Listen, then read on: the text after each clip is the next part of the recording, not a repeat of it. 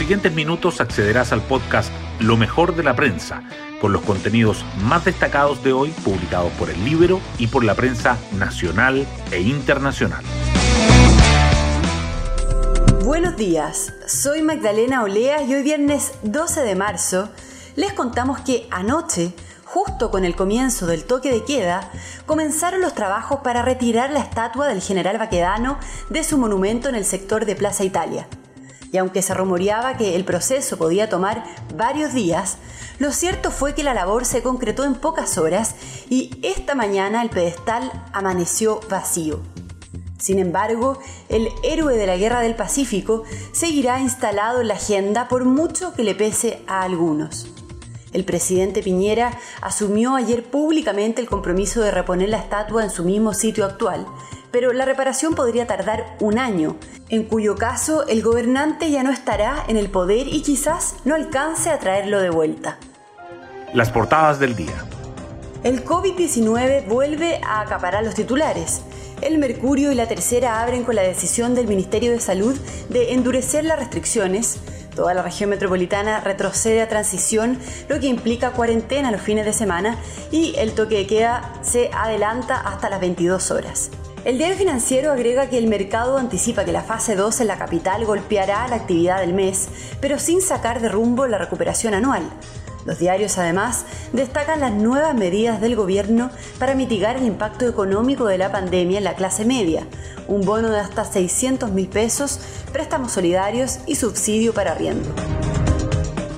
Las elecciones de abril también regresan a las primeras planas luego de que el Congreso despachase el proyecto para que se realicen el sábado 10 y el domingo 11 el Mercurio resalta que los votantes tendrán dos días para participar de los comicios por primera vez en la historia y que la aparición de los presidenciables marca el inicio de la franja televisiva para los candidatos a la convención, mientras que la tercera subraya que ya partió la campaña legal y cuáles son las claves de esta mega elección. Otro tema que se repite en las portadas es la remoción de la estatua de Baquedano. El Mercurio informa que los daños provocados por vándalos dejaron el monumento a punto de desplomarse y que descendientes del militar lamentan la decisión, mientras la tercera señala que el ejército se hace cargo del traslado que se concretó esta madrugada. Además, el Mercurio resalta el taco por la fiscalización sanitaria en Valparaíso, la tercera subraya que Piñera evalúa sus tres años y el Libero abre con el silencio de la Contraloría a portas de que la Corte Suprema se pronuncie sobre Patricia Muñoz. Temas del Libero. El Libero cuenta en un reportaje por qué las Fuerzas Armadas pueden garantizar las elecciones pese a que el gobierno les bajó el presupuesto. La editora de actualidad, Mariela Herrera, nos explica. ¿Se han fijado que cada vez que van a votar hay un militar en la puerta de su local de votación? Algunos indicándole dónde ubicar su mesa, mostrando cómo salir del local y siempre atentos a evitar cualquier tipo de desorden. En el libro nos preguntamos desde cuándo y cómo cumplen esta labor, y es una de las historias que les contamos hoy. Fue en 1941, hace 80 años, bajo el gobierno de Pedro Aguirre Cerda, que se les entregó a las Fuerzas Armadas el control y resguardo de los procesos electorales, que en Chile se caracterizan por ser motivo de orgullo. Algo que volverán a cumplir en abril, en dos jornadas electorales, justo en un año en que las Fuerzas Armadas han estado más exigidas y con una baja en su presupuesto cercana al 7%.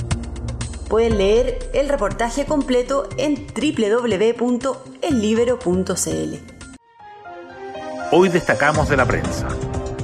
Salud endurece el plan paso a paso y toda la región metropolitana queda en cuarentena los fines de semana.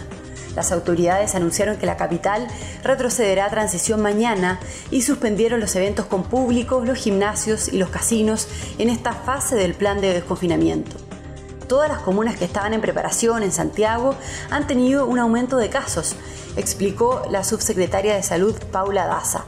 Además, el toque de queda vuelve a adelantarse y regirá a partir de las 22 horas. El anuncio golpeó al mercado mientras los economistas ven un deterioro y los gremios se resignan. El presidente Piñera presentó ayer un plan de apoyo a la clase media con un bono de entre 400 mil y 600 mil pesos un crédito sin intereses y una nueva postulación para el subsidio al arriendo. En los últimos días, el Ejecutivo ha presentado medidas que podrían movilizar hasta 4.800 millones de dólares, considerando la extensión del ingreso familiar de emergencia, la ampliación del pilar solidario y el paquete dado a conocer ayer. Sin embargo, la oposición insiste en que el debate sobre un tercer retiro de fondos de pensiones seguirá. El Ejecutivo logró el quórum y el Congreso despachó a ley el proyecto para realizar las elecciones de abril en dos días por la pandemia. Así, los comicios para elegir convencionales, gobernadores, alcaldes y concejales serán el sábado 10 y el domingo 11, siendo la primera vez en la historia del país que se ofrece esta opción. La campaña legal partió y la aparición de los presidenciables marcará el inicio de la franja de los candidatos a la Convención Constitucional. Esta madrugada fue trasladada a la estatua de Baquedano, que presentaba un serio riesgo de caerse. El operativo para retirar el monumento comenzó anoche a las 23 horas y culminó pasadas las 2 de la madrugada con honores militares. La estatua de 4 toneladas tenía cortes casi totales en dos patas del caballo. Los descendientes del general lamentan el retiro de la imagen y la división que ha generado su figura. Y nos vamos con el postre del día. La editora de Tiempo Libre Pía Orellana nos cuenta sobre películas y estrenos para ver este fin de semana. Esta semana recomendamos una película animada que no tiene nada de infantil, pues presenta la cruda realidad de una familia en Afganistán. Se llama The Breadwinner, es del 2017 y trata de una niña de 11 años cuyo padre es encarcelado y debe literalmente comenzar a ganarse el pan para mantener al resto de la familia. Un drama muy profundo. Por otra parte, comentamos la serie WandaVision, que ya estrenó todos los capítulos de la temporada, que son nueve en total. Recomendable incluso para quienes no están familiarizados con los cómics y el mundo Marvel. Bueno, yo me despido, espero que tengan un muy buen día viernes y también un muy buen fin de semana y como siempre nos volvemos a encontrar el lunes en un nuevo podcast, Lo mejor de la prensa.